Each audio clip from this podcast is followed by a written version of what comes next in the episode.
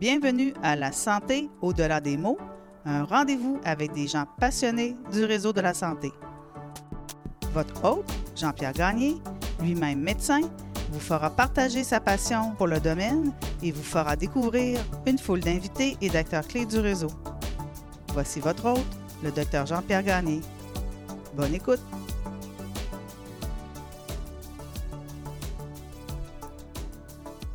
Bienvenue à ce deuxième épisode de la série spéciale sur l'aide médicale à mourir dans le cadre du balado La santé au-delà des mots. Ce soir, j'ai une invitée très spéciale. Il s'agit de Madame Véronique Yvon. Madame Yvon, bonsoir. Bonsoir.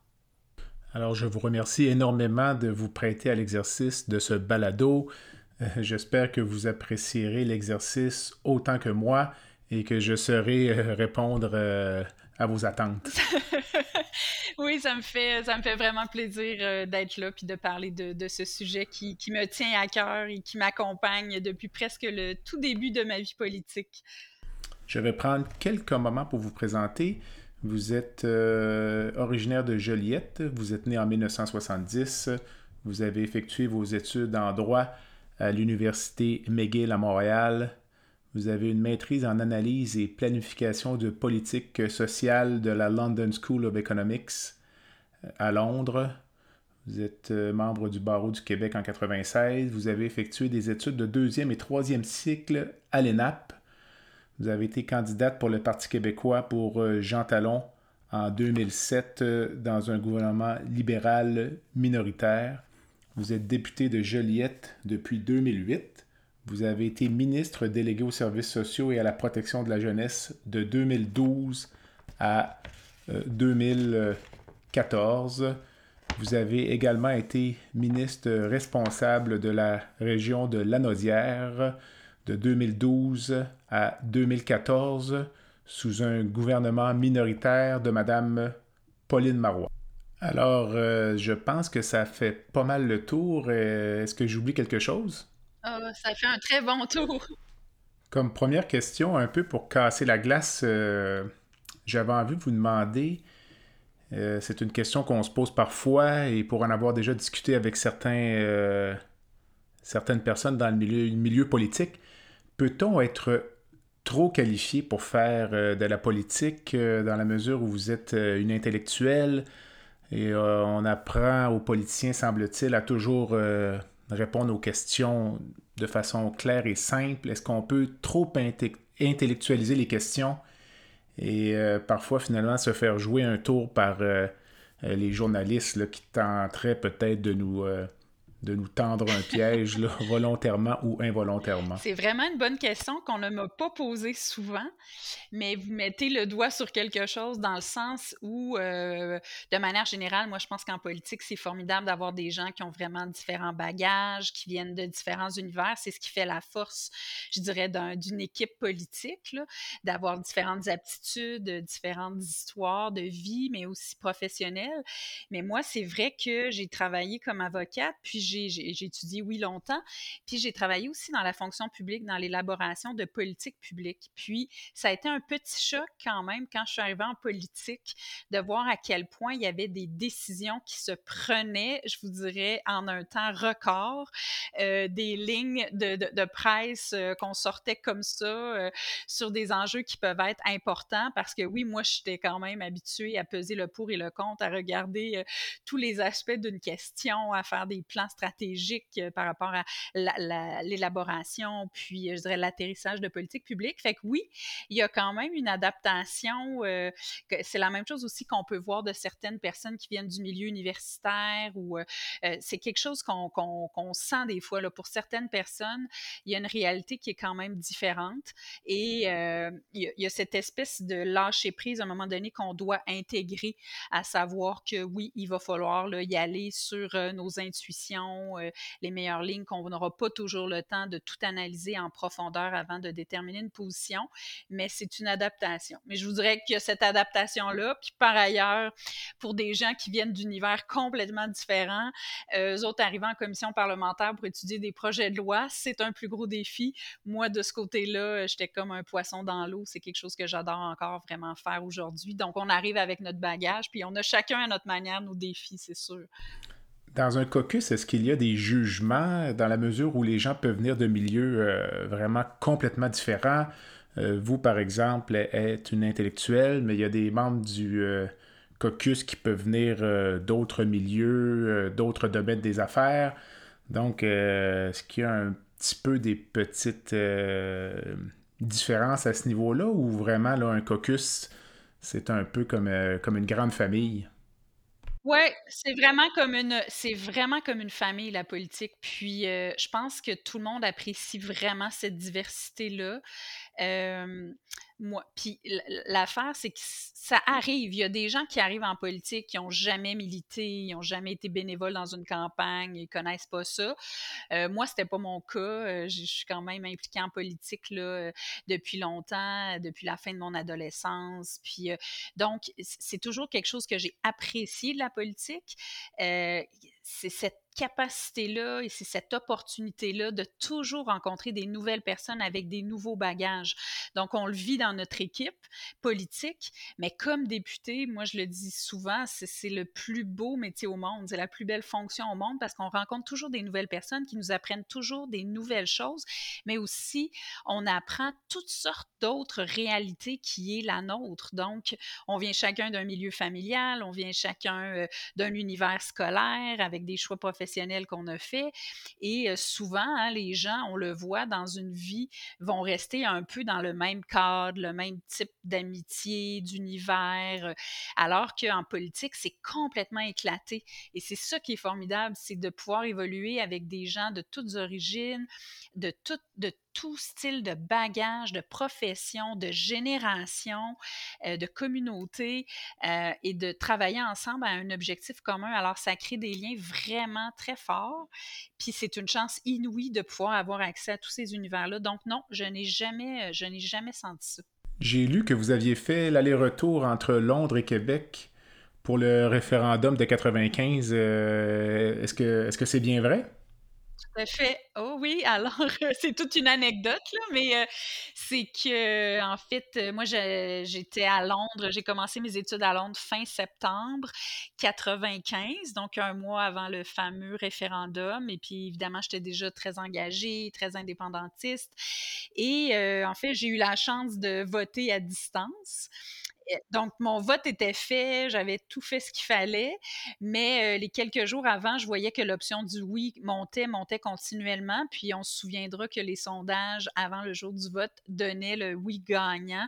Puis là, je me souviens que j'avais une conversation avec mes parents, je pense le mercredi avant, donc cinq jours avant. Puis là, ils m'ont dit, je pense, Véronique, qu'on va l'avoir, puis tout ça. Puis là, je me suis dit, non, mais ça n'a aucun sens. Je peux pas, moi, être à Londres le jour où le Québec se dirait oui, dirait oui à son indépendance. Alors, finalement, j'ai pris un avion avion avec zéro budget. Euh, je m'en suis d'ailleurs. Euh, il a fallu que je vive d'une autre manière avec 700 dollars de moins pour euh, le reste de mon année à Londres, qui coûtait déjà très cher.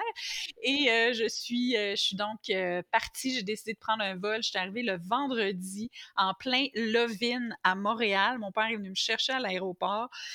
C'était assez, assez fou parce qu'il y avait plein de monde à l'aéroport qui était venu pour le Lovin. Enfin bref, donc ça a été toute une saga. Et puis oui, j'ai décidé de venir. Malheureusement, c'est pas le scénario que j'avais envisagé qui s'est concrétisé, mais ça a été vraiment un moment marquant dans mon cheminement parce que cette décision-là, puis de venir le vivre ici avec ma famille, mes proches, m'a aussi fait réaliser à quel point pour moi c'était un enjeu euh, qui était au cœur de. Oui, c'est ça. Et donc, c'est resté très près de moi, puis ça, ça, ça, a beaucoup, beaucoup euh, motivé la suite de mes décisions euh, politiques et professionnelles. Est-ce que pour vous, l'engagement politique est indissociable de la cause euh, souverainiste? Donc, euh, sans projet de souveraineté, est-ce qu'il y a encore une Véronique Yvon en politique? Euh, c'est pas mal indissociable, c'est-à-dire que je vous dirais que j'ai beaucoup, beaucoup d'intérêt pour les politiques publiques. Euh, je me suis battue pour plein de choses. On va sûrement en discuter avec l'aide médicale à mourir. Donc, beaucoup pour les politiques sociales. C'est une des raisons de mon engagement politique. Euh, plus de justice sociale, plus de, je dirais, de politiques publiques qui tiennent compte de, la, nécessité de s'occuper des personnes vulnérables, de, de miser sur l'égalité des chances. Mais vraiment, euh, s'il n'y avait pas l'indépendance, je pense que je serais probablement restée euh, dans euh, plus du côté, je dirais, derrière la caméra, d'élaborer des politiques publiques, soit plus dans la fonction publique comme je l'ai fait, ou de, travailler un peu dans le milieu universitaire, davantage que d'être à l'avant-plan. Et donc, ce qui a fait que j'ai décidé à l'avant d'aller à l'avant-plan, c'est beaucoup cette volonté-là de, vulgariser puis de me battre pour le projet d'indépendance et aussi de faire le pont avec les enjeux euh, d'égalité qui, me tenaient à cœur parce que je pense qu'il y a un gros lien à faire entre les deux. On a à peu près le même âge, alors j'avais envie de vous demander si vous vous rappelez du référendum de 1980 parce que je dois dire que de mon côté, euh, j'en ai un souvenir assez flou, là, euh, du moins du point de vue euh, politique. Oui, ben j'en ai quand même parce que euh, moi, c'est ça, j'étais en troisième année, je crois, mais j'avais deux grandes sœurs, euh, donc, euh, qui ont 7 et 10 ans de plus que moi et qui, je viens d'une famille très politisée, pas militante, pas, pas une famille qui a fait plein de campagnes électorales, mais très politisée, très intéressée par la chose politique, très indépendantiste. Et donc, ma plus, ma, ma, ma, ma sœur, j'avais une sœur qui était déjà au cégep et qui militait dans le comité du cégep pour le oui. Alors, je pense que ça, ça m'avait euh, comme un peu marqué. Elle avait son macaron, le mais oui. Là. Je pense que ça, c'était les mouvements étudiants pour le oui, M-E accent aigu, oui. Et puis, euh, je, me, je, me, souviens de la fébrilité de cette journée-là quand même. Là. Je, me, je me souviens que chez nous, c'était très fébrile. Et puis, euh, c'était un moment, j'avais pu écouter, j'avais pu écouter la soirée référendaire et tout ça. Donc, il y avait eu une. Puis, je me souviens qu'à l'école, il y avait quand même des enfants euh, avec des macarons pour le oui, pour le non. oui, quand même, dans ma cour d'école, je me souviens de ça. Puis il y avait plus de non que de oui. Je me souviens de ça, fait que j'étais comme euh, minoritaire. Mais ah bon, ah bon, c'est intéressant. Est-ce que pour vous, c'est un enjeu de dépolitiser l'école, donc d'évacuer la politique de l'enseignement, euh, la façon dont on raconte l'histoire, par exemple? Et euh, je vous donne un exemple, les visites des politiciens dans les écoles. Est-ce que selon vous, ça a sa mm-hmm. place ou il devrait y avoir une coupure à ce niveau-là? Moi, je... trouve que ça a sa place. Euh, d'ailleurs, j'adore faire ça. Mais je pense qu'il faut savoir le faire. C'est la même chose pour les programmes scolaires. C'est-à-dire que moi, je pense que tout peut être enseigné.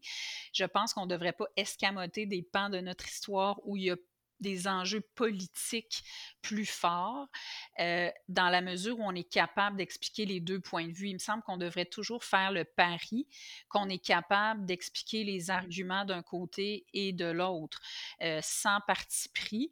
Moi-même, je suis capable de, je veux dire, j'ai mes convictions très fortes et puis quand, quand, je rencontre des jeunes, par exemple, je leur dis que moi, c'est sûr que j'ai des positions, que je les défends, mais si je vais les rencontrer comme député, je fais vraiment attention de ne pas avoir, de pas présenter juste un côté de la médaille. Donc, si on me pose des questions sur l'indépendance, je vais expliquer pourquoi je suis indépendantiste, ce qui fait que c'est l'option à laquelle je crois, mais je vais tout aussi bien être capable d'expliquer l'autre option en expliquant pourquoi il y a des gens qui croient à l'autre point de vue.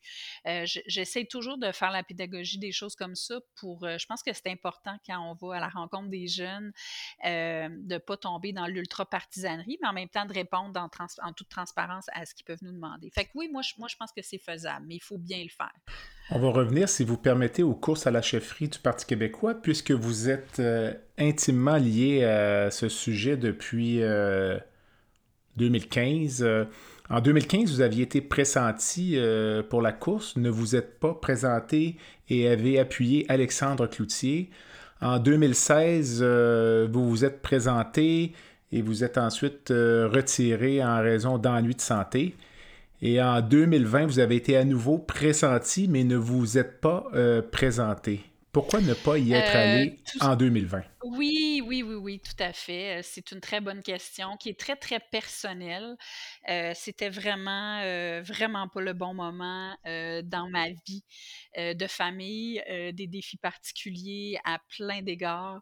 Et donc, je me devais de, prioriser vraiment ma famille à ce moment-là. Puis je dois vous dire que je, je, le regrette pas du tout. C'était la bonne décision à prendre à ce moment-là. C'était juste pas possible pour toutes sortes de considérations bien personnelles. Et voilà, fait que c'est comme si les astres n'étaient pas alignés. Alignés à ce moment-là. Puis c'est ça. Puis en même temps, moi, je, moi, j'ai jamais comme eu cette ambition-là, désincarnée, je vous dirais, d'être chef, d'avoir le poste numéro un. Je, ça peut peut-être faire cliché, là, mais c'est vraiment sincère je, souhaite occuper les fonctions qui vont être le plus utiles. Puis je suis consciente qu'en 2020, il y a beaucoup de gens qui me voyaient là. Euh, j'aurais peut-être pu être très utile là. C'était pas possible.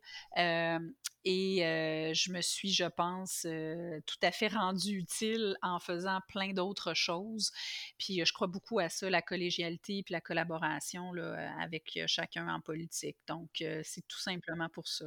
C'est bien, je vous remercie. Certains m'ont suggéré une question vraiment sur la mécanique du travail de député, euh, notamment l'élaboration d'un projet de loi, comme par exemple euh, le projet de loi sur l'aide médicale à mourir, euh, à partir du moment où ça germe dans la tête de Véronique Yvon. Il y a quand même toute une dynamique impliquée derrière ça, une équipe de juristes. Alors pourriez-vous un peu, sans nécessairement entrer dans les détails les plus fins, élaborer un peu le travail de, député à, ce point de vue-là? Bien, en fait, j'ai eu une grande chance, c'est que euh, j'ai porté ce projet-là, euh, je dirais, presque dès mon arrivée en politique. Hein. Ça faisait, pour la petite histoire, ça faisait un an que j'étais élue députée quand moi, j'ai décidé de parler à ma formation politique de l'importance, je pense, d'aborder cette question-là en, favorisant le débat le moins partisan possible, en faisant participer les experts et la population. Et bref, euh, Madame Marois, qui était ma chef, a eu une très belle ouverture par rapport à ça. Et euh, j'ai donc déposé une motion pour créer une commission spéciale. J'étais dans l'opposition, j'avais, comme je vous dis, à peine un an de vie politique dans le corps. Donc, est-ce la chance du débutant où euh, les astres, cette fois-là, étaient bien alignés pour que les choses atterrissent? Mais bref, tous les partis ont accepté de commencer ce débat-là. Je suis devenue vice-présidente de cette commission-là. J'y ai travaillé euh, pendant plus de deux ans avec des, euh, des, députés de toutes les formations. Donc, quand on a euh, déposé notre rapport avec 24 recommandations consensuelles et tout. J'avais été très, très investie jusqu'à rédiger des parties complètes du rapport là, pour faire état du consensus et tout. Donc, j'avais déjà ce bagage-là et la vie a fait que à peu près un an après le dépôt du rapport, il y a eu un changement de gouvernement. J'ai été nommée ministre des Services sociaux et Mme Marois m'a confié donc la responsabilité de la suite, donc de la question des soins de fin de vie. Ça fait que j'avais déjà le bagage. On avait un peu une recette. J'étais toujours d'accord, évidemment, avec ce que j'avais écrit euh, un an avant dans le rapport. Et euh, ben, c'est formidable parce que quand tu es ministre, ben là, tu as vraiment les outils pour faire atterrir une réforme de cette envergure-là. Mais comment ça fonctionne? Je vous dirais que dans l'appareil de la fonction publique, hein, il y a toujours deux types de projets. Il y a des projets qui sont vraiment sous l'impulsion du politique, des ministres qui arrivent avec leurs idées, avec le gouvernement qui a ses idées, puis là, on les fait atterrir. Puis il y a des fois l'administratif qui va arriver en disant ça, ce serait un changement important parce que sur le terrain, on qu'il y a des irritants. Donc, il y a les deux. Ça, c'était vraiment une impulsion, évidemment, gouvernementale et ministérielle qui venait de moi et de l'équipe, euh, donc, de notre gouvernement. Et puis, comment ça fonctionne? On, on, a toute une équipe. Moi, il y avait des gens, évidemment, euh, du, de la direction des affaires juridiques. Il y avait le sous-ministre responsable de tous les enjeux éthiques. Il y avait une portion qui était sur l'organisation des services. Donc, euh, pour vous donner une idée, là, on se réunissait, on pouvait être des fois 10-12 autour de la table avec des gens du ministère, des différents services. Puis là, on passait à travers, puis je leur donnais mes orientations, puis on travaillait sur les irritants, blablabla. Là, après, on dépose un projet de loi on va en consultation On améliore le projet de loi, on l'étudie article par article et finalement, il devient loi. Fait que c'est un long processus. Il n'en demeure pas moins que c'est un travail humain, euh, ce travail d'élaboration de projet de loi. Comment faites-vous pour éviter les erreurs, euh, puis arriver finalement à la dernière minute, quelqu'un lève la main, puis euh, vous signale un oubli majeur ou une erreur importante? Oui, c'est sûr que euh, moi, je me suis vraiment investie, puis vu que j'avais quelques années de bagage à cause de la commission spéciale Mourir dans la dignité, je maîtrisais vraiment euh, quand même pas mal le sujet. Puis euh, j'avais une équipe absolument de fonctionnaires extraordinaires qui avaient toutes sortes d'expertises, avec qui on discutait, on débattait. Ça a été un processus vraiment, vraiment extraordinaire. C'était des, des, gens, je veux dire, qui m'ont, qui m'ont marqué, pour qui j'ai encore la plus grande estime. Euh, des fois, on pense que ces relations-là sont très froides. Euh, on est même, euh, quand, le projet de loi a, procédé, on, est même allé souper ensemble. On a souligné ça. pour moi, c'était important. Donc, tout ça pour dire que j'étais accompagnée autant dans mon cabinet politique. j'ai eu la chance d'avoir quelqu'un qui travaillait en, en, soins palliatifs, en oncologie, une travailleuse sociale que je connaissais de longue date, qui a accepté de prendre un sans-sol, qui est venu travailler à mon cabinet quand même. pour ce projet-là. Puis on avait toute l'expertise du ministère. Fait qu'on travaillait ensemble, on retournait chaque pierre. Puis évidemment, ben, après, on s'en va en consultation quand, une fois que le projet de loi est rédigé, déposé, on s'en va en consultation. Puis encore une fois, ben, là, on a des éclairages supplémentaires, on teste des avenues, on s'assure. Puis après, on fait l'étude détaillée article par article. Puis je peux vous dire que les oppositions, ils posent tout le temps énormément de questions. Donc, on approfondit encore davantage. Puis je je vous dirais en toute humilité que je suis quand même très fière parce que euh, je trouve qu'on a couvert beaucoup de choses. Puis je vois par exemple que des fois, il y a d'autres provinces, il y a des questions qui se posent. Là, je voyais encore récemment dans l'actualité, dans le cadre de la campagne fédérale, la, question de l'objection de conscience du médecin, puis l'obligation de référer. Puis nous, on est allé jusqu'à prévoir dans notre loi que le, le, le médecin qui serait pas confortable à cause d'une objection de conscience va tout simplement le dire à la direction, par exemple, de son établissement euh, pour que s'il veut pas se tourner vers un autre médecin. Enfin bref, donc tout ça pour dire qu'on a, on a vraiment prévu beaucoup, beaucoup de choses pour s'assurer de minimiser les risques euh, que ça ne fonctionne pas bien, que ça atterrisse pas bien. Alors, euh, je pense qu'on a fait un travail très sérieux, mais évidemment, ça prend du temps. Puis c'est ça, des fois en politique, qu'on se donne pas le loisir d'avoir. Euh, moi, je pense que c'est important de se donner des fois un peu de temps pour travailler un petit peu plus, puis qu'après la, réforme atterrisse bien, qu'elle soit consensuelle, que ça, soit pérenne. Vous parliez tout à l'heure d'opposition. De vue de l'extérieur, on avait quand même l'impression que c'était un projet de loi qui euh, ralliait tous les partis. Euh, avez-vous quand même rencontré euh, à certains moments ou de la part de certains une opposition qui vous semblait partisane, euh, mal placée ou euh, non avenue là, dans le contexte euh, du sujet qui était, qui était à l'étude, soit l'aide médicale à mm-hmm. mourir?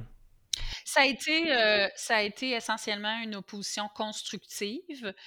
Euh, donc, euh, qui, allait au fond des choses, euh, qui posait de questions. Donc, c'était essentiellement, je vous disais, constructif, mais à la fin, il y a quand même eu des petits relents de partisanerie pour l'adoption finale de la loi. Là. des fois, en politique, il y en a qui jouent l'horloge, c'est-à-dire que pour ne pas que l'on puisse faire adopter un projet de loi à un certain moment ou il va avoir une volonté de faire traîner les choses. Donc, des fois, tu vas sentir que, oh, il y a beaucoup plus de questions, euh, de toute évidence, on ne veut pas atterrir trop rapidement. Fait que ça, je l'avais vécu, là, à un moment donné. Et puis, vous vous rappellerez peut-être que, en fait, euh, moi, ça, s'est allé jusqu'au début, euh, donc 2014. Et puis euh, là, il y avait eu des manœuvres un petit peu dilatoires parce que les oppositions, on était minoritaires comme gouvernement de Mme Marois. Et puis là, on, s'en allait. Là, il y avait les rumeurs qui s'intensifiaient qu'on partirait en élection après le dépôt du budget parce que les oppositions avaient dit qu'ils n'adopteraient pas le budget. Puis bon, on était minoritaires et tout. Et donc là, il y a eu un genre de blocage, il y a eu des mesures qu'on pourrait dire dilatoires pour ne pas permettre l'adoption du projet de loi avant qu'on parte en élection. Et écoutez, on était à peu près à deux heures de l'adoption du projet de loi. Après des années de travaux, la commission, euh, le projet de loi déposé, euh, l'étude détaillée qui avait quand même duré euh, des, des, mois. Et finalement, pour une question de deux heures, le jour même du dépôt du budget, ils, ont, ils ont continué à faire parler des députés pour pas qu'on puisse voter sur euh, l'adoption finale. Donc, il y a eu ça, là, qui a comme pas été super agréable. Et ça a fait en sorte que, bien évidemment, quand on est parti en élection, euh, moi, j'avais toute confiance qu'on soit réélu. Et euh, c'est ce qu'on croyait. Donc, on allait ramener le projet de loi au même stade, puis tout ça. Mais malheureusement, c'est pas ce qui est arrivé. Alors, il y a eu beaucoup de, beaucoup de, je dirais, de stress par rapport à ça. Qu'est-ce qui arriverait? On a reçu des tonnes de lettres de gens euh, puis d'ailleurs qui écrivait aussi aux libéraux qui finalement sont revenus au pouvoir à ce moment-là. Euh, à savoir, euh, il, y avait, beaucoup, beaucoup de, pression pour que ce projet de loi-là ne meure pas. Et c'est ce qui explique, je pense, que le gouvernement l'a ramené exactement au stade où il était, a gardé mon nom sur le projet de loi. Ils ont ajouté celui de Gaétan Barrette, mais je pense que tout le monde a su que, c'était mon projet de loi, là, puis tout ça. Fait que finalement, ça s'est bien terminé, mais il y a eu des petites frousses. Avant d'aller à la pause euh, et de revenir vraiment sur le sujet de notre entrevue qui est l'aide médicale à mourir, euh, peut-être euh, partager avec nous le plus beau souvenir de votre carrière politique. Mon Dieu, il y en a, il y en a plusieurs. je dirais ma première élection, évidemment la première fois que j'ai été élue députée de Joliette, c'est un moment vraiment indescriptible. Cette cet afflux de confiance qu'on ressent, en même temps une grande responsabilité. Moi, j'ai vraiment senti la responsabilité me tomber sur les épaules. Euh, c'était pas un sentiment d'euphorie, c'était un sentiment de grande gratitude pour cette confiance-là, puis en même temps de, de, de, grande. Fait que très certainement, ça c'est un, un, moment marquant, cette confiance-là. Euh, c'est sûr qu'à chaque fois, ensuite, c'est beau parce qu'on se dit, waouh, là, les gens me connaissent vraiment, puis ils me renouvellent leur confiance. Fait que c'est très significatif. Puis l'autre, je vous dirais que c'est sûr que c'est euh, l'adoption de, de, la loi sur les soins de fin de vie. Euh, pour moi, ça, ça, a été quelque chose qui a marqué beaucoup, beaucoup euh, mon parcours politique, les énergies que j'y ai investies, puis de voir la différence que ça fait dans la vie des gens. Je reçois des témoignages pratiquement toutes les semaines c'est quelque chose qui, est, qui est vraiment marqué euh, au fer rouge pour moi. Quand vous dites la fierté et la responsabilité, est-ce que ça vous frappe en même temps ou il y a, il y a un, comme un petit décalage entre les deux? Ah, pas mal en même temps. Non, la responsabilité est embarquée vite. Puis c'est drôle parce que j'en parlais avec des collègues, puis euh, c'est pas tout le monde qui le vit de la même manière.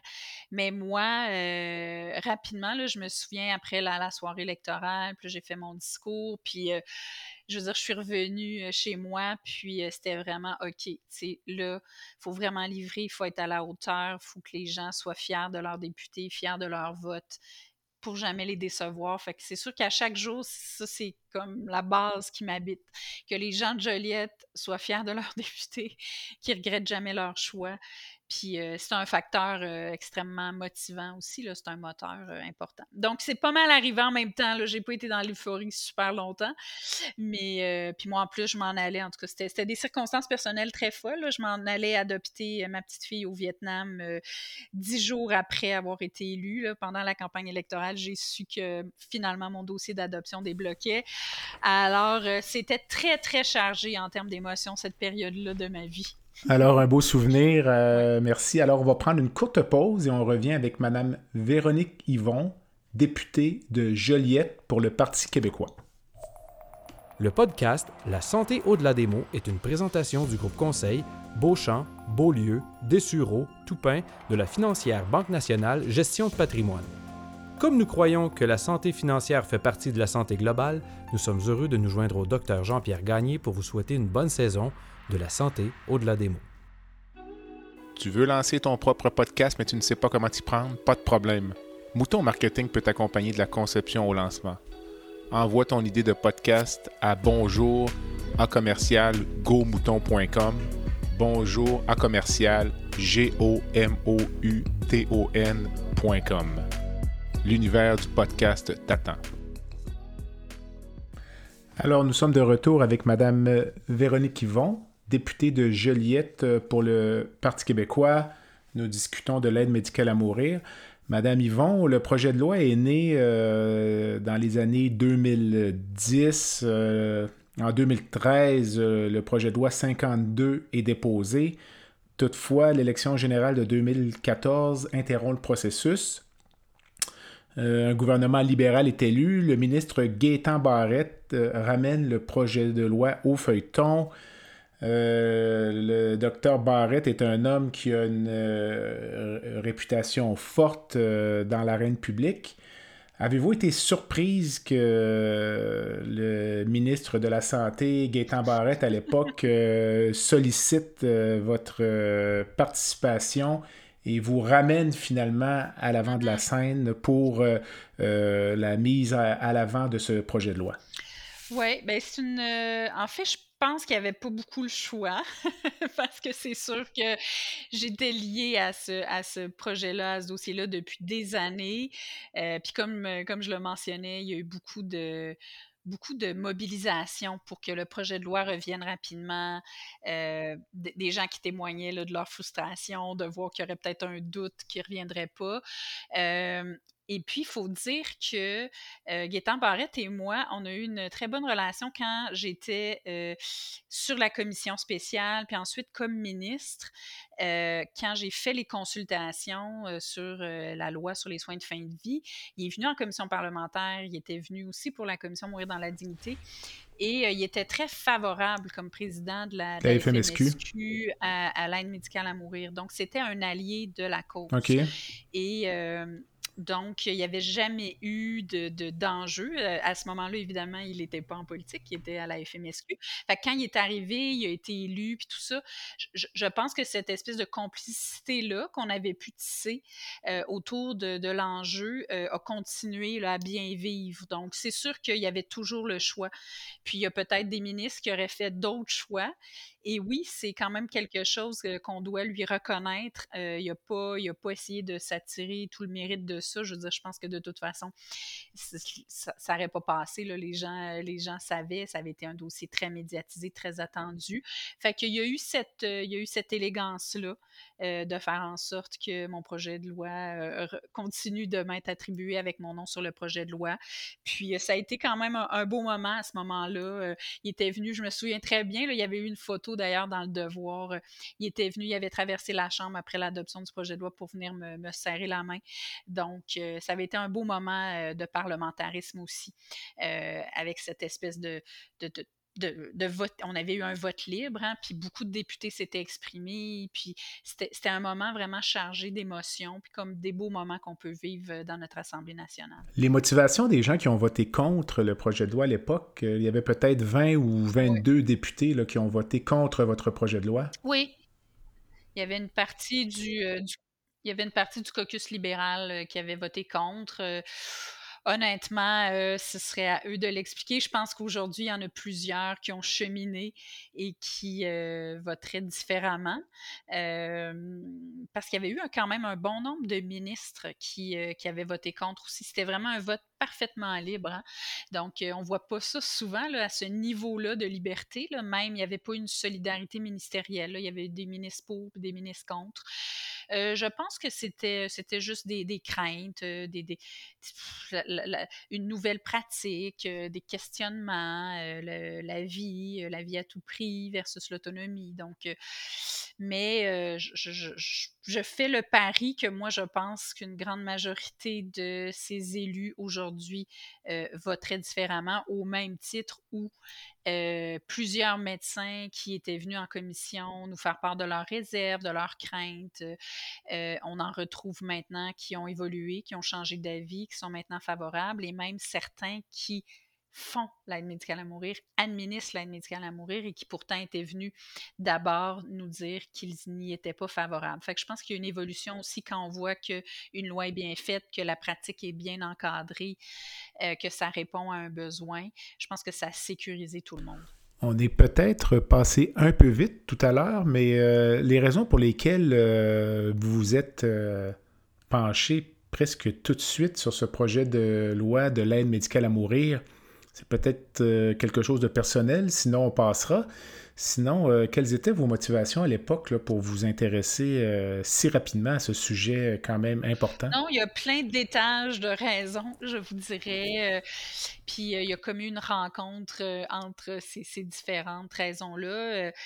Ben d'abord, moi, euh, depuis mes études en droit, toutes les questions de droit médical, droit de la santé, éthique, c'était des sujets qui me passionnaient. Donc, toutes les questions de responsabilité médicale. donc, dans la foulée de mes études en droit, euh, j'ai, euh, je me suis beaucoup intéressée à ça. Pendant que j'étais en droit, l'arrêt de la Cour suprême euh, sous Rodriguez était sorti avec un jugement extrêmement serré, 5 contre 4 pour euh, donc maintenir euh, l'interdiction au code criminel. Alors, c'est des choses qui faisaient partie de mon bagage académique, je vous dirais.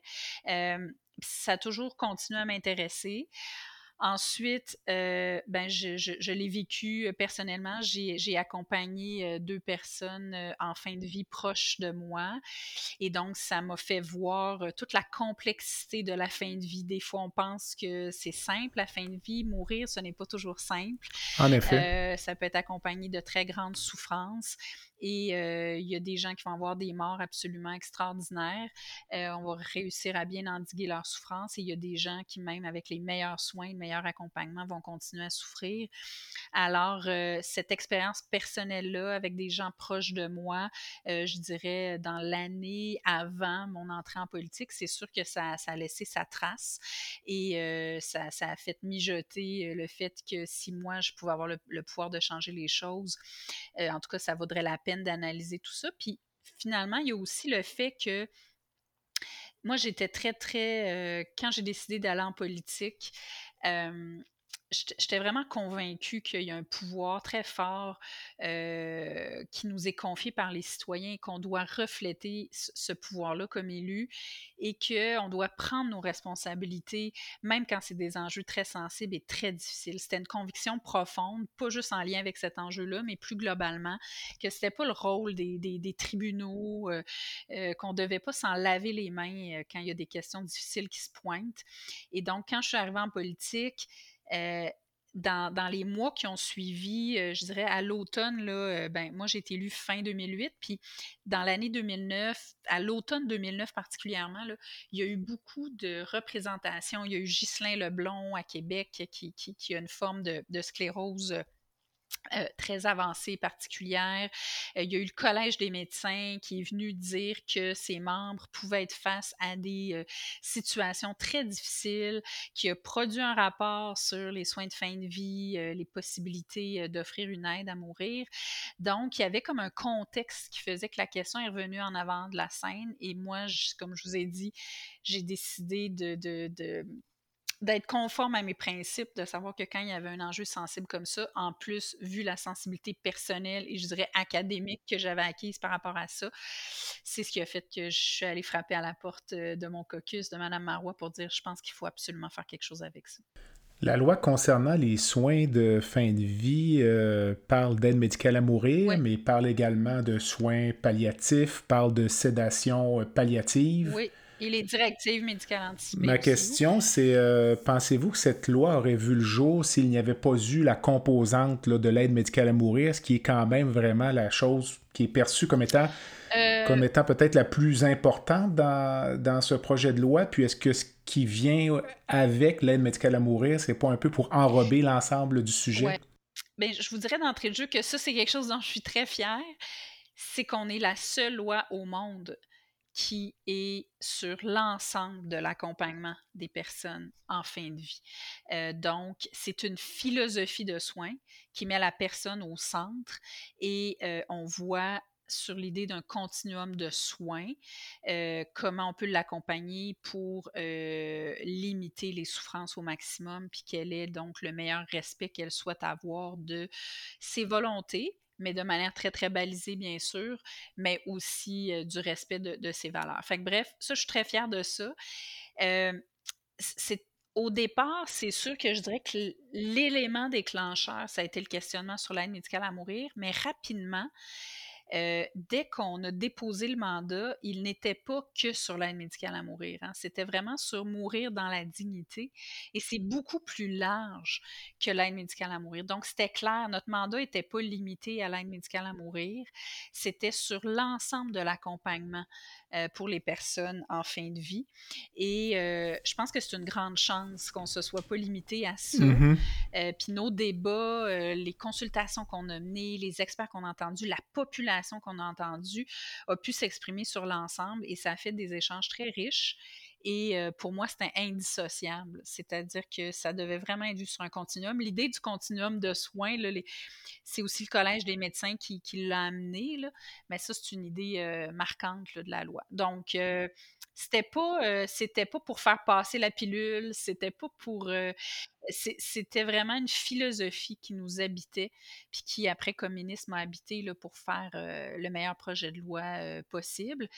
Puis c'est certain que je pense qu'il y avait encore du travail à faire sur les soins palliatifs on voit que certains voulaient opposer soins palliatifs à aide médicale à mourir. Là, dans les opposants, justement, qui venaient témoigner en commission, plusieurs disaient ben là, si on donne des bons soins palliatifs, on n'a pas besoin de l'aide médicale à mourir. Puis c'est parce que l'accès aux soins palliatifs n'est pas aussi bon et généralisé qu'il devrait être euh, euh, qu'on pense à l'aide médicale à mourir. Mais si on accompagne bien les gens, on n'en aura pas besoin. Puis euh, plusieurs autres venaient dire non, même avec les meilleurs soins palliatifs comme toute science, il y a des limites, donc il y a des souffrances qu'on n'arrivera pas à endiguer.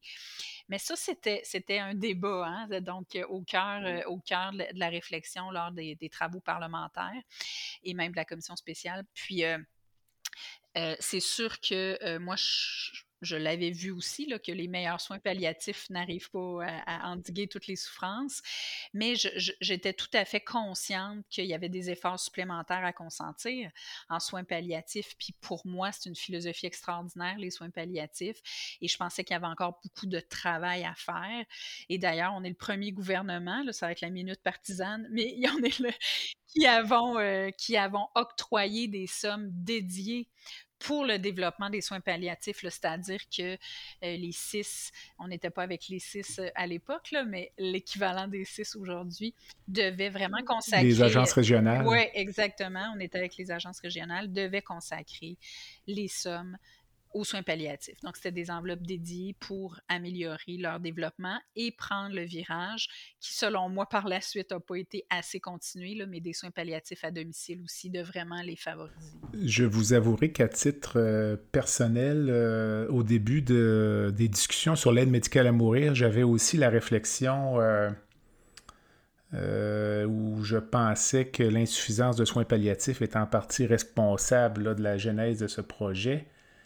Euh, pensez-vous qu'il faut avoir vécu, vous mentionnez des expériences personnelles tout à l'heure, pensez-vous qu'il faut avoir vécu euh, des expériences dans le contexte de soins palliatifs ou de cancer pour apprécier la juste valeur de cette loi ou que l'on peut, euh, dans l'abstrait, en saisir toute la finesse? Un peu des deux.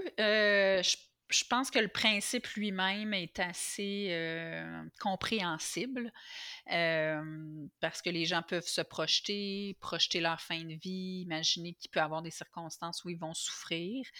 mais je vous dirais que c'est sûr que quand il y a une expérience de vie, euh, ça nous fait vraiment comprendre euh, les choses différemment. Et je pense que c'est une grande richesse, aussi difficile que ce soit, éprouvant et souffrant que ce soit d'accompagner des gens en fin de vie. C'est une grande richesse aussi de pouvoir accompagner quelqu'un dans sa fin de vie jusqu'à son décès, dans toute la complexité que ça revêt parce que ça nous fait comprendre, je pense, toute une autre dimension de la vie et de, la fragilité, aussi de la complexité, puis de, ce qui peut être vécu en fin de vie. Donc, c'est quand même, c'est quand même une grande chance de pouvoir acquérir ce bagage-là. quand on n'est pas un soignant, les, médecins sont plus confrontés à ça.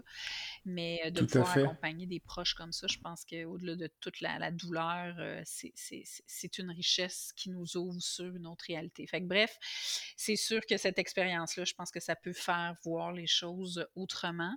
Et c'est ce qui était très, très fort aussi des, euh, consultations de notre commission spéciale, c'est qu'on a eu beaucoup de témoignages de familles qui avaient accompagné des gens en fin de vie, qui, avaient des histoires extrêmement concrètes à nous raconter euh, sur la souffrance qui prenait toute la place, sur euh, des gens qui étaient obsédés par l'idée de pouvoir mourir en fin de vie et pour qui toutes les énergies étaient concentrées sur cette demande-là et une demande à laquelle on ne pouvait pas accéder.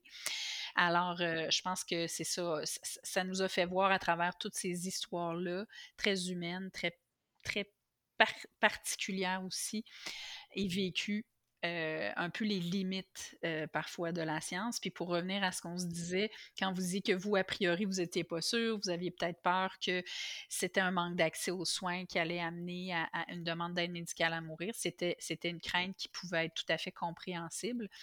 Mais je pense qu'aujourd'hui, on voit les données, euh, le rapport, les rapports annuels de la Commission sur les soins de fin de vie là, qui qui reçoit a posteriori toutes les, euh, les, demandes qui ont été faites, administrées d'aide médicale à mourir, et euh, plus de 85% euh, des gens qui reçoivent l'aide médicale à mourir ont eu des soins palliatifs. Et ceux qui la reçoivent sans en avoir, c'est souvent des situations plus de maladies dégénératives où c'était pas là, une fin de vie imminente, donc où ça s'appliquait moins, où les gens ont dit, bon non, je ne veux pas entrer dans cette phase-là parce que de toute façon, je sais ce qui m'attend. Mais bref, ça démontre un peu que les soins palliatifs sont complémentaires à l'aide médicale à mourir il y a beaucoup de gens qui vont tout à fait bien traverser leur fin de vie avec les soins palliatifs qui sont vraiment, selon moi, une philosophie extraordinaire de soins euh, qu'on doit toujours améliorer puis rendre l'accès encore plus grand mais euh, l'aide médicale à mourir est quand même, euh, pour plusieurs personnes qui continuent à souffrir malgré ces soins-là, une option qui, doit, qui doit être là. Lorsqu'on parle de mourir dans la dignité, certains auteurs font la différence entre la dignité subjective et la dignité intrinsèque de la personne. Tout à fait ce qui a notamment euh, un impact pour les patients atteints de démence. Euh, on considère qu'en donnant l'aide médicale à mourir chez ces patients, on traite avant tout leur dignité subjective puisqu'ils n'ont pas conscience de leur propre état. Pensez-vous qu'en introduisant ces concepts de dignité subjective et intrinsèque dans la discussion, on complique inutilement le débat? Non, je pense que je pense qu'il faut accueillir ce débat-là. D'ailleurs, euh, on l'avait eu parce qu'on avait eu quelques éthiciens euh, qui, euh, qui sont venus, des philosophes.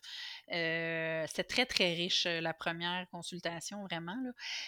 donc, de nous parler de toute cette réalité-là et est-ce que tout être humain, de par son humanité, a la dignité de manière intrinsèque. D'ailleurs, il y a un chapitre dans le rapport Mourir dans la dignité, un chapitre, pas un chapitre de 20 pages, mais de quelques pages sur cette question-là. Euh, et euh, que l'humain a cette dignité-là intrinsèque, mais par ailleurs, l'humain, euh, dans le sens commun des termes et de la vie, euh, a le droit de porter un jugement sur sa propre dignité. Donc, euh, on, peut mmh juger qu'il y a des conditions de vie indignes parce que c'est pas ce que la personne aurait souhaité. on l'a vu dans le cadre de la pandémie avec des, situations absolument atroces aussi dans le CHSLD, au CHSLD Aaron, puis tout ça. Je pense que la population générale va dire qu'il y avait des atteintes à la dignité. C'est un principe reconnu d'ailleurs dans les chartes, le mm-hmm. droit à la dignité, à la vie, à la sécurité. Donc, si tu as un droit à la dignité, ça veut dire qu'en théorie, tu peux peut-être la perdre ou vivre des atteintes à ta dignité. Donc, moi, je pense que c'est deux concepts qui coexistent.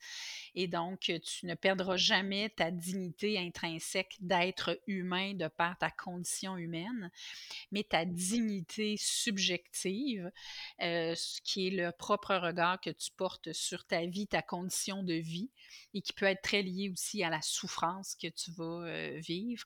Euh, je pense que c'est un droit que la personne, que toute personne humaine a de regarder sa propre dignité, puis d'avoir un jugement sur ce qu'elle estime être des conditions de, acceptables ou non.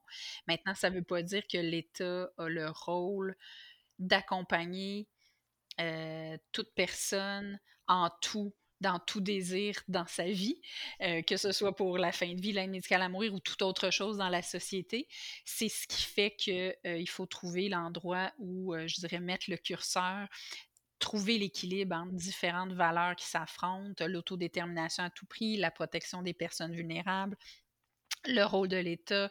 Donc, bref, il y, a, des tiers aussi qui sont impliqués dans tout ça, n'est-ce pas? Les médecins, euh, peut-être éventuellement les infirmières praticiennes spécialisées.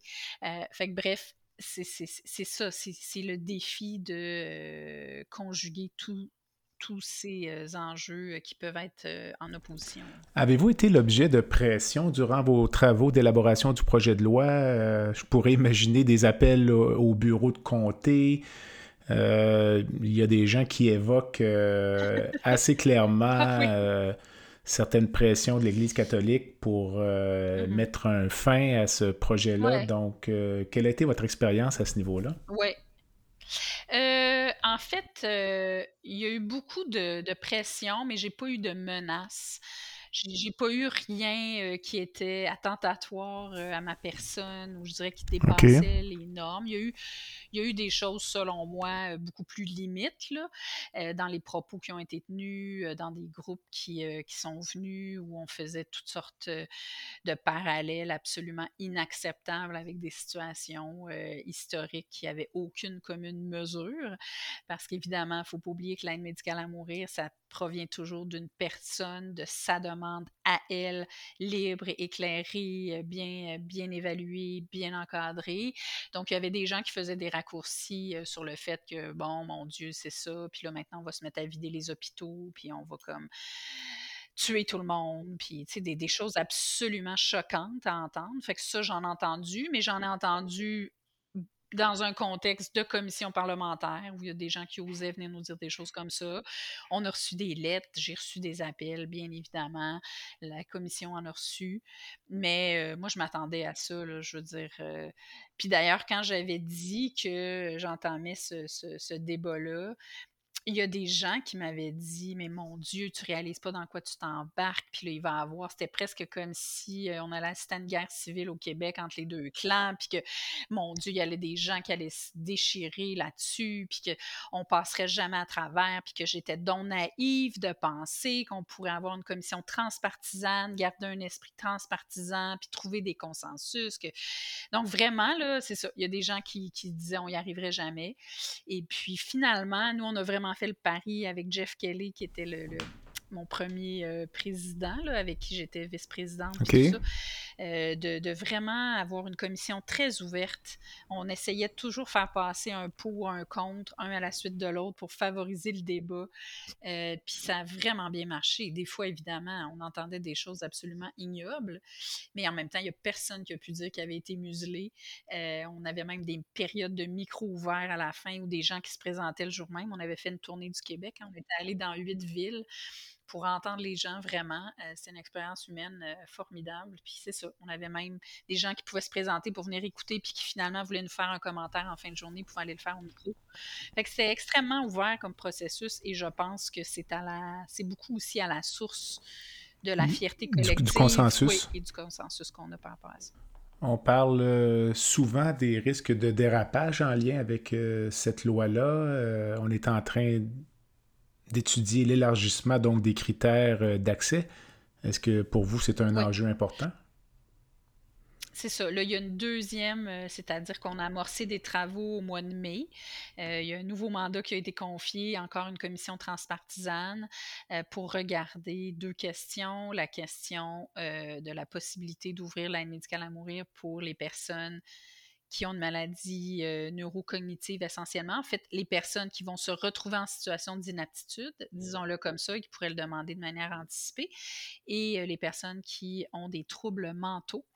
Euh, cette question-là se pose, des troubles mentaux, depuis que le critère de fin de vie donc, a été déclaré. c'est surtout le critère de mort raisonnablement prévisible du fédéral, mais aussi de fin de vie de la loi québécoise qui ont été déclarés invalides par le jugement Gladys-Truchon.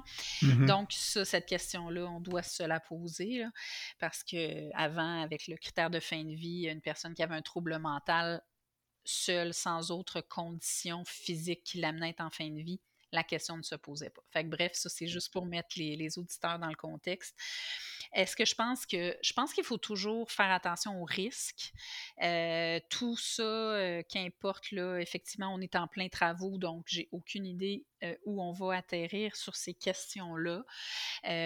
Mais je pense qu'on doit être très, très vigilant par rapport aux risques. C'est certain, ce sont des questions sensibles et on doit vraiment aborder ces enjeux-là.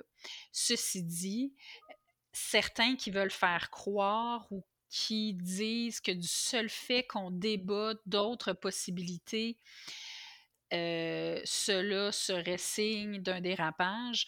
Moi, je dis la même chose que je disais à l'époque.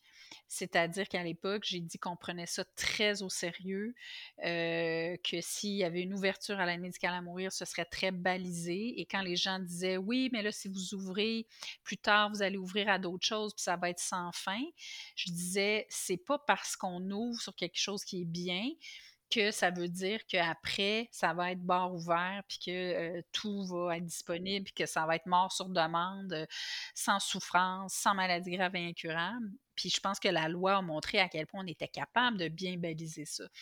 Et donc, c'est une responsabilité que moi, je ressens très fortement comme auteur de la loi, puis marraine de la loi, comme on dit dans notre langage, de, de de bien faire comprendre que c'est pas parce qu'on ouvre quelque chose qu'on va tout ouvrir. Mais en même temps, ce que je disais à l'époque, c'est la même chose que je dis aujourd'hui, du seul fait qu'on pourrait éventuellement se poser d'autres questions par rapport à ça, ça ne veut pas dire que c'est une dérive, parce que toujours il va y avoir un débat de société, toujours il va y avoir des parlementaires qui vont se pencher là-dessus, toujours il va y avoir un, examen méthodique minutieux qui va se faire.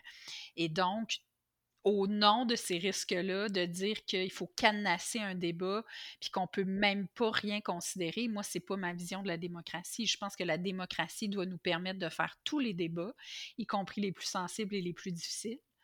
Mais en même temps, on a toujours le loisir de refermer des portes ou de ne pas ouvrir toutes les portes. Donc, c'est là que je mets un peu la, ligne. Je pense qu'il faut faire attention aussi que le seul fait de débattre d'un sujet ne serait pas acceptable en démocratie. Je pense qu'on peut débattre de tout. Tout dépend de comment on le fait. À partir du moment où la loi est en fonction, euh, les citoyens ont le loisir de la contester et vous en perdez un peu le contrôle.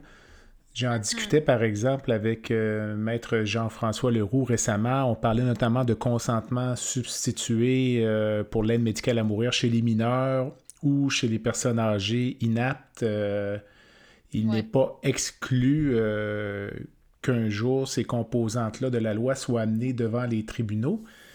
vous qui êtes la marraine de la loi, est-ce que c'est quelque chose qui vous inquiète, l'héritage que vous pourriez laisser?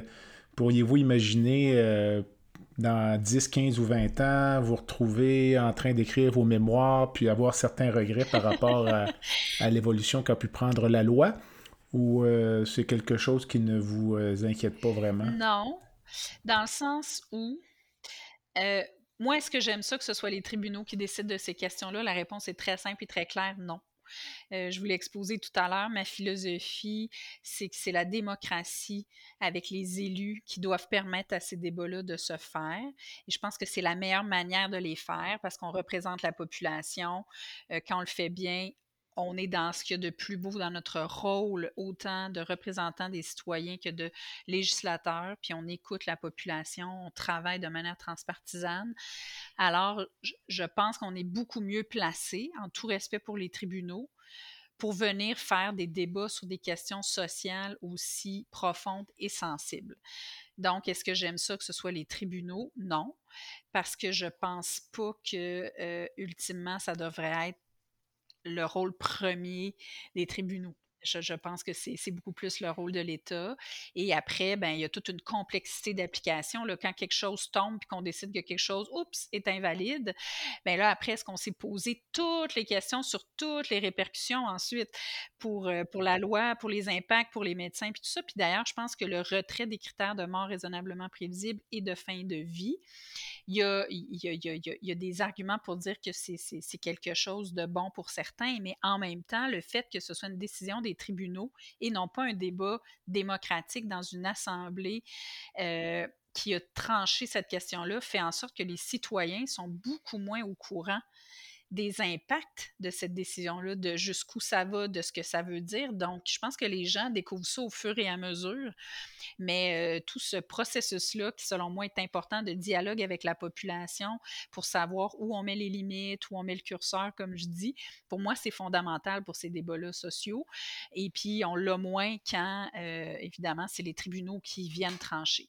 Mais sur votre question à savoir, euh, est-ce que c'est le fait de faire une loi? Moi, je pense qu'au contraire, le fait de faire une loi vient encadrer ça d'une manière beaucoup plus poussée, collée aux préoccupations d'une société, collée aux aspirations d'une société, que si on remet tout ça dans les mains des tribunaux. Puis pour vous dire, vous dites, est-ce que c'est la loi qui va amener comme des contestations, puis tout ça, mais mm-hmm. ben, le fait est que ces contestations-là, du moins du point de vue fédéral, parce qu'eux n'ont pas pris le taureau par les cornes, n'ont pas fait de loi, n'ont pas fait de débat, ils ont attendu. Ben, c'était même pas lié à une loi. Je veux dire, il y a eu l'arrêt sous Rodriguez, puis après, il y a eu le jugement Carter. Puis en fait, le jugement Carter avait commencé avant qu'il y ait le début d'une loi, c'est-à-dire la cause. Puis ce qui est extraordinaire, c'est que le jugement Carter, pour les gens, c'était en Colombie-Britannique, puis ça, contestait la constitutionnalité d'interdire donc euh, le suicide assisté, en gros, dans le code criminel. Nous, au Québec, pendant qu'il y avait ça, on était en train de faire notre loi, on a adopté notre loi. Et donc, c'est pas à cause de la loi québécoise qu'il y a eu ça, puis qu'il y a eu donc les répercussions sur le code criminel, mais ce qui est incroyable, c'est qu'on a eu de l'influence sur la décision de la Cour suprême parce que quand vous regardez la décision dans l'arrêt Carter, elle est venue se coller à plusieurs des critères de la loi québécoise pour venir dire à quoi pourrait ressembler le modèle, puis qu'est-ce qui pourrait avoir du sens. Donc, en fait, c'est l'inverse. C'est-à-dire que moi, je pense qu'on a probablement plus balisé parce qu'on avait une loi québécoise qui est allée influencer le jugement. Ensuite, ça, ça a influencé le code criminel. Donc, le code criminel même, lui-même, a repris des, des pans de notre loi québécoise. Fait que non, je le, je le, vois pas comme ça du tout. Mais je pense qu'il doit y avoir. Euh, je, pense qu'on devrait euh, continuer à, prendre nos responsabilités comme élus et de pas. Euh, c'est sûr que ça, c'est quelque chose qui, qui m'habite beaucoup. on parlait de consensus. on s'entend que dans le moment, la loi fait consensus, mais il y a quand même des personnes qui pourraient se sentir un peu à l'écart il y a actuellement une histoire contemporaine d'une dame qui essaie d'avoir l'aide médicale à mourir pour son enfant qui est atteint d'une maladie euh, infantile très grave avec un pronostic euh, nul. Euh, il y a ici une histoire d'hyperalimentation intraveineuse et la mère craint essentiellement que son enfant meure de faim en perdant l'accès veineux pour l'hyperalimentation intraveineuse. Euh, ces gens-là, euh, donc dans un contexte comme ça, euh, on s'entend que le consensus social ne sera pas obtenu à court terme pour ce, type de patients-là. Donc, quelle est votre position par rapport à, ces patients? Bien, je vous dis pas ça. vous comprenez ce que je veux dire? Oui, tout à fait, mais comme je vous dis, je pense que tout peut être débattu. Nous, c'est pas dans le cadre de notre mandat. Je, moi, mon, sentiment en ce moment, c'est qu'il n'y a pas du tout, euh, je dirais, cette même préoccupation qui nous a amené euh, à se pencher, mettons, pour la demande anticipée. Là, moi, je peux vous le dire, je fais des conférences à travers le Québec sur l'aide médicale à mourir, beaucoup moins depuis la pandémie, mais avant la pandémie, j'en faisais beaucoup. Là, j'en fais plus virtuellement. Et c'est une question, par exemple, la demande anticipée là, qui, revient beaucoup. Donc, on sent qu'il y a cette question-là. Et je pense que c'est important juste de l'aborder dans un contexte bien balisé. La question des troubles mentaux, je reviens là-dessus, je vais revenir à l'enfant, mais les troubles mentaux, on, est comme pris à, pour certains, c'est une bonne idée de se pencher là-dessus, pour d'autres, euh, pas nécessairement. Mais euh, on n'a comme pas le choix parce que le critère de fin de vie euh, a été enlevé. On suit. Donc, celle-là, elle nous est comme arrivée il faut la regarder. Euh, ça ne veut pas dire que ça présume de ce qu'on va décider, mais il faut au moins les regarder, ces questions-là. Pour la question des enfants, c'est une question qui nous est beaucoup moins soumise. Euh, quelques personnes l'abordent. Euh, et là, si vous me dites, c'est parce qu'à un moment donné, dans une société aussi, il y a des droits qui existent où en fait, on, fait avancer des choses sur certains enjeux, mais ça ne veut pas dire qu'il ne peut pas y avoir de limites. Et c'est sûr que quand on se met à penser à l'aide médicale à mourir, on pourrait se dire, ouais, mais là, toute personne qui a la moindre souffrance sans maladie grave et incurable devrait-elle pouvoir l'avoir? Est-ce que euh, une personne qui est juste tannée de vivre devrait l'avoir? Est-ce qu'on devrait permettre le consentement substitué? Et puis, euh, moi, je pense qu'il faut se permettre de se dire que oui, ça peut être dur, mais il y a aussi un équilibre à trouver dans une acceptation sociale puis un consensus pour faire des avancées. Là, on est dans les pays où on est le plus avancé, là, ça se compte quand même sur les doigts de deux mains, les mmh. États où euh, c'est permis. Donc, il faut aussi être conscient qu'on ne peut pas non plus euh, tout ouvrir, tout faire, puis perdre le consensus euh, sur lequel la loi est bâtie. Fait que c'est sûr que c'est des, des, situations très difficiles, comme la mère dont vous parlez. Et en même temps, il y a des cas absolument exceptionnels. Puis il faut savoir, il faut toujours se demander si c'est le rôle du législateur de vraiment agir sur à peu près tout, tout, tout ce qui peut exister. Puis l'autre option, c'est que je vous dirais que quand on a fait les premiers travaux, puis c'est des questions qui peuvent se poser maintenant, mais justement, les, enquêtes d'opinion, euh, les positionnements, ils, sont beaucoup, beaucoup moins forts quand on fait intervenir un consentement substitué. Parce que là, on n'est plus dans l'autodétermination de la personne, on est dans la prise de décision d'un tiers pour une autre personne. Et ça, il y a beaucoup plus de je dirais, de réserve traditionnellement. On, l'a vu, là, du moins, quand on avait fait les, premiers travaux. donc, c'est sûr qu'il y a toujours l'option. C'est, on, on, en vient à quoi? On en vient à l'option de l'arrêt de traitement. Donc, c'est ça avec les soins de confort. Même si le Code civil prévoit les balises du consentement substitué, à partir du moment où une décision est prise dans le meilleur intérêt du patient, que le médecin euh, considère qu'effectivement la décision prise par les proches est dans le meilleur intérêt du patient, c'est considéré en général comme une décision prise par le patient. Mais pour vous, euh, l'aide médicale à mourir est un sujet particulier. Ben, c'est juste que moi, je pense, je pense que l'aide médicale à mourir, c'est quelque chose de différent. Et euh, c'est-à-dire que, puis il y a les refus de traitement, tout à fait. Et des fois, c'est juste que pour moi, il y a toute une gradation. Puis quand on est en fin de vie, c'est une certaine réalité avec un niveau d'acceptation sociale qui est très élevé parce qu'on sait que la personne va décéder. Là, ensuite, quand la personne n'est pas en fin de vie, c'est autre chose. Là, quand on est rendu dans le consentement substitué, donc la personne n'a jamais manifesté pour elle, soit parce qu'elle est inapte de naissance, soit parce que c'est un enfant, euh, là, on est dans un niveau de sensibilité plus grand. Alors, je pense que c'est normal, nous, de refléter cette sensibilité-là des gens euh, ou, ces craintes-là des gens. Puis, est-ce que c'est absolument sans issue? Bien, je pense que on, le sait, c'est comme il y a la sédation palliative mmh euh, continue qui peut être donnée par consentement substitué. Ça, on le sait, c'est quelque chose qui existe. L'arrêt de traitement avec des soins de confort, euh, c'est la même chose. On le voit aussi pour des personnes très âgées avec les niveaux de soins. Tout à fait. Donc, euh, on, a quand même des outils pour faire Moi, je comprends. Comme dernière question du bloc principal, euh, pensez-vous qu'on arrive à maturité avec cette loi sur les soins de fin de vie ou si on va devoir euh, la, retoucher constamment, est-ce qu'on va devoir faire euh, euh, une commission à tous les cinq ans pour revisiter cette loi-là ou on va arriver à un certain mm-hmm. moment avec un produit fini? Je pense que c'est ça. Je pense que c'est correct de s'y pencher.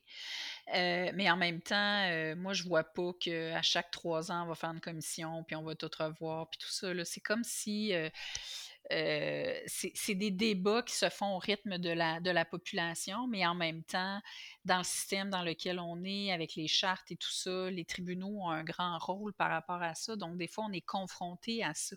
Et donc, c'est ce qui explique que cette, euh, question-là euh, revient peut-être souvent dans l'esprit des gens à l'avant-scène. C'est aussi à cause du rôle des tribunaux qui est relativement étendu au Canada. Alors, c'est sûr que ça, ça, joue dans l'affaire. Mais moi, comme je vous dis, je pense que ces débats-là, il ne faut pas les fuir. En même temps, il faut être conscient qu'on ne peut pas ramener ces enjeux-là très sensibles sur la table à chaque deux, trois ans. Là, la première commission, on l'a faite en 2010, ça fait quand même plus de dix ans. Pas la loi, mais la commission. Et je pense que c'est correct de, pouvoir se pencher. Puis il y a des éléments qui nous forcent à s'y repencher parce que, comme vous savez, la question des troubles mentaux, elle, elle est vraiment en suspens, euh, parce qu'en théorie, euh, les gens auraient accès euh, à cause des suites du jugement, mais il y a une grande sensibilité par rapport à ça, donc il y a besoin d'aller chercher de, l'éclairage, puis les, parlements, puis la ministre ici de la Santé, quand elle a décidé de ne pas aller en appel du jugement Gladys Truchon, elle a expliqué que euh, elle n'allait pas en appel et que ça voulait dire qu'en théorie, les troubles mentaux étaient inclus, mais quelques jours plus tard, elle a dit, mais pour l'instant, on n'ouvrira pas à ça, puis bon, tout ça. Euh, le fédéral a changé le code criminel, eux autres, pour dire euh, d'ici 2023.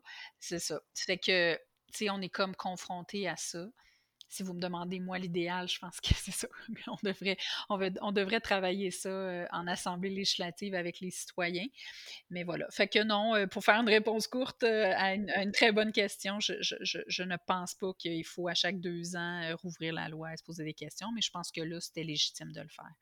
La formule de l'entrevue veut qu'on termine sur une note un peu plus légère. Donc, dans le domaine de l'aide médicale à mourir, en septembre 2021, si je vous donnais le loisir de changer une chose euh, euh, instantanément, ce, serait quoi? Bien, ça serait peut-être pas directement dans l'aide médicale à mourir, mais c'est connexe, mais ce serait qu'on trouve un médicament contre la maladie d'Alzheimer parce que je dois vous dire que en travaillant, puis là encore en retravaillant sur cet enjeu-là dans le cadre de, de, de, de cette commission spéciale-là, c'est sûr qu'on voit à quel point c'est une maladie extrêmement difficile qui fait des ravages, là, puis je vous dirais les, maladies connexes. Donc, euh, si j'avais une baguette magique, euh, ça, c'est quelque Un traitement pour la maladie d'Alzheimer. Oui, vraiment. Là. Puis, euh, je sais pas, quand je vois les miracles qui ont été faits pour trouver le vaccin contre la COVID si rapidement, je me dis, il me semble que si toutes les pharmaceutiques se mettaient ensemble, puis tous les chercheurs les plus avancés, peut-être qu'on serait capable d'arriver à quelque chose. Mais bref. Le, message, le message est pas Dans votre large auditoire, s'il y en a qui veulent. Euh. C'est bien. Alors, euh, maintenant, si je vous donnais le privilège de rencontrer n'importe qui, mort ou vivant, euh, pour prendre un verre ou un café, ce serait, ce serait qui? Oui. C'est dur, euh, c'est vraiment dur d'en nommer euh, juste un.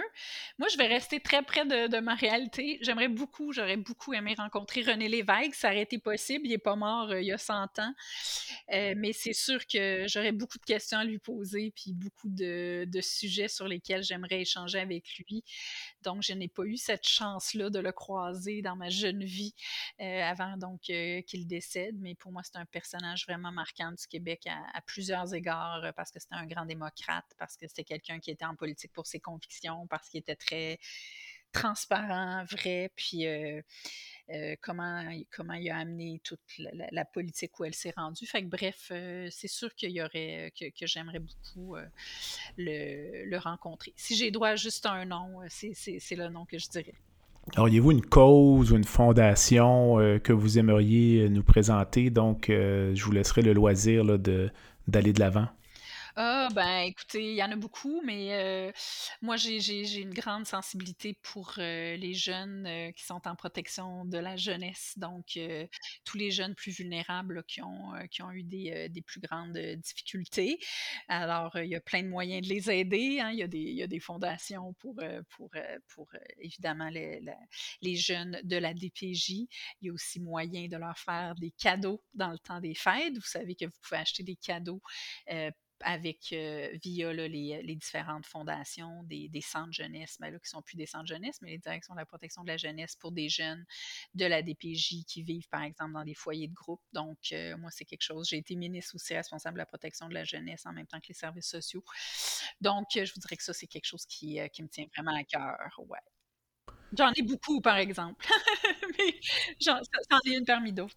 Avant de nous quitter, euh, une dernière pensée peut-être sur ce euh, délicat sujet de l'aide médicale à mourir? Oui, ben écoutez, euh, j'ai juste envie de dire que en ce moment, on s'y repenche, euh, comme on, l'a abordé, et euh, que ce sont des exercices autant parlementaire qu'humain hors du commun, d'avoir cette chance-là. Et je veux que les gens sachent qu'on prend ça avec tout le sérieux. Je vous parlais du poids des responsabilités que j'ai senti la première fois que j'ai été élue. je le sens beaucoup, beaucoup aussi quand, quand j'aborde ces questions-là, quand on aborde en groupe avec des parlementaires de toutes les formations politiques ces questions-là, euh, on prend ça très au sérieux. On retourne chaque pierre. On vient de commencer nos délibérations par rapport à tout ça. Donc, euh, c'est un travail extrêmement sérieux qui va se faire. Donc, j'espère que c'est de nature à peut-être augmenter la confiance aussi. Euh, je sais que le plus beau compliment qu'on pouvait nous faire dans la première commission où on a pu se promener partout au Québec, c'est quand les gens à la fin venaient nous dire aujourd'hui, vous mm-hmm. m'avez réconcilié avec la politique. Euh, vous m'avez réconcilié avec ce que la politique peut amener d'écoute, puis de réforme euh, et de transpartisanerie. Donc, euh, peut-être qu'il y a un double espoir là-dedans de pouvoir s'assurer que les gens souffrent le moins possible, mais aussi qu'on leur montre que la politique, elle peut être belle, puis qu'elle peut se pratiquer vraiment pour les bonnes raisons.